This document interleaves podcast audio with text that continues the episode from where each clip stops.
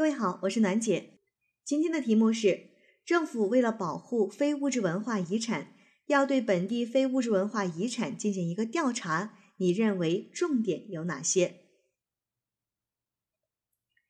这是一道调研类的计划组织题，那它的问法呢是有一些特别的，它不是问你你会如何去开展调研，而是问你你认为这项工作的重点有哪些。我们很多同学一看到这样的问法就会有点懵，说那重点有哪些呢？其实大家不要慌，我们调研的重点就是我们在调研的过程当中我们要去着重进行的部分，比如说我们针对。更加广泛的调研对象，去倾听更加广泛的群体对这件事情的意见，这就可以是我们的一个调研重点。比如说，我采用多种方式去进行调研，哎，通过这多种方式的一个组合的使用，来确保我们调研的数据更加具有真实性和有效性，这也可以是我的一个调研重点。所以，总而言之，言而总之，我们答题的关键还是在于这个调研活动，你会如何的去具体的进行展开和落实。那有同学可能会问了，说那如果我按照一般的调研的流程去答这道题，会不会跑题呢？因为题干当中不是问我怎么调研，而是问我重点有哪些。这个地方呢，就要用到一些小技巧了。我们按照调研的流程去答，但是我们可以在语言上面，比如说在过渡句上去对这个题干进行一个回应。比如说平时我们在过渡句，我们可能会说，嗯，为了做好这次调研活动，我会按照以下的步骤去进行。那这一道题我们在答题的时候就可以说，我认为在这一次调研活动当中，我要进行如下的重点工作。哎，这样子是不是就回应了题干里面问的？重点有哪些？或者你也可以讲，啊，我认为在这一次调研活动当中有三个重点啊，或者说我认为在这次调研活动当中有如下的几个重点都是可以的。它其实都是在对题干的内容进行一个回应，但底下的重点就是你调研工作里面的一个实际的情况。好，现在考生开始答题。调查非物质文化遗产的情况呢，有利于国家的文化传承。我认为调研的重点在于全盘知晓本地非物质文化遗产有多少，掌握非物质文化遗产的现状，并找到保护发展的有效举措。因此，我会重点从以下几个方面去着手调查。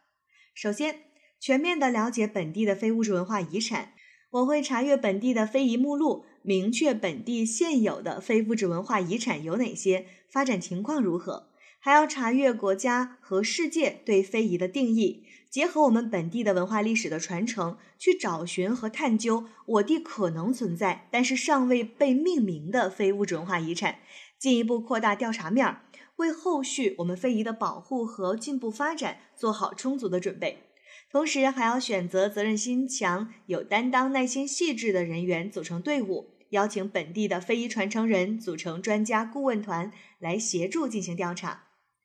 其次，全面多元化的开展调查工作。那我会针对不同的对象，采用不同的方式进行调查，去倾听不同群体对于非遗保护的声音，以确保信息的多样性、丰富性和准确性。第一。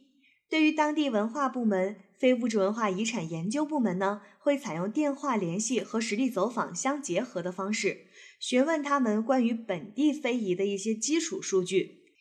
比如说传承人的主要分布区域及数量，我们非物质文化遗产传承的一个具体规划，在之前的非遗发展过程当中遇到的问题等等。第二呢，对于非物质文化遗产传承人。此领域的专家以及民间的非遗组织代表，我们会采用登门拜访和召开座谈会相结合的形式去进行调研，主要会围绕非物质文化遗产的历史渊源、形成过程、代表作品等展开会谈，重点去探讨如何有效的传承以及具体的保护措施，我们保护传承过程当中遇到的瓶颈与困惑。非物质文化遗产在现在的这种形势下如何创新？需要什么样的政策支持等问题。第三，对于当地的教育部门，主要采取实地走访的形式，去调查非遗传承与保护在教育领域的一个具体规划，比如说在课程设置上的具体体现呀，对学生的考察方式，以及非物质文化遗产的保护活动如何融入校园等情况。第四，还可以采用线上线下发放问卷的形式，向我们的群众开展调查。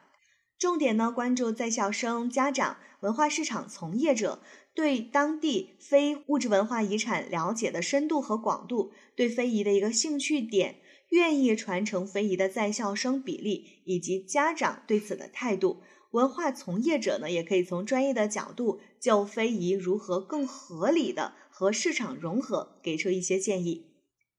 最后，在调研结束之后，我会收集到相关的数据进行汇总。形成图文并茂的调研报告交给领导，同时附上自己的一些建议。比如说，在我地呢，桑蚕丝织技艺自古以来就非常的出名，那我们的政府有关部门就可以组织农村地区的妇女去学习桑蚕丝织的技艺，这样既能够带动就业，又能够传承非物质文化遗产。考生答题结束。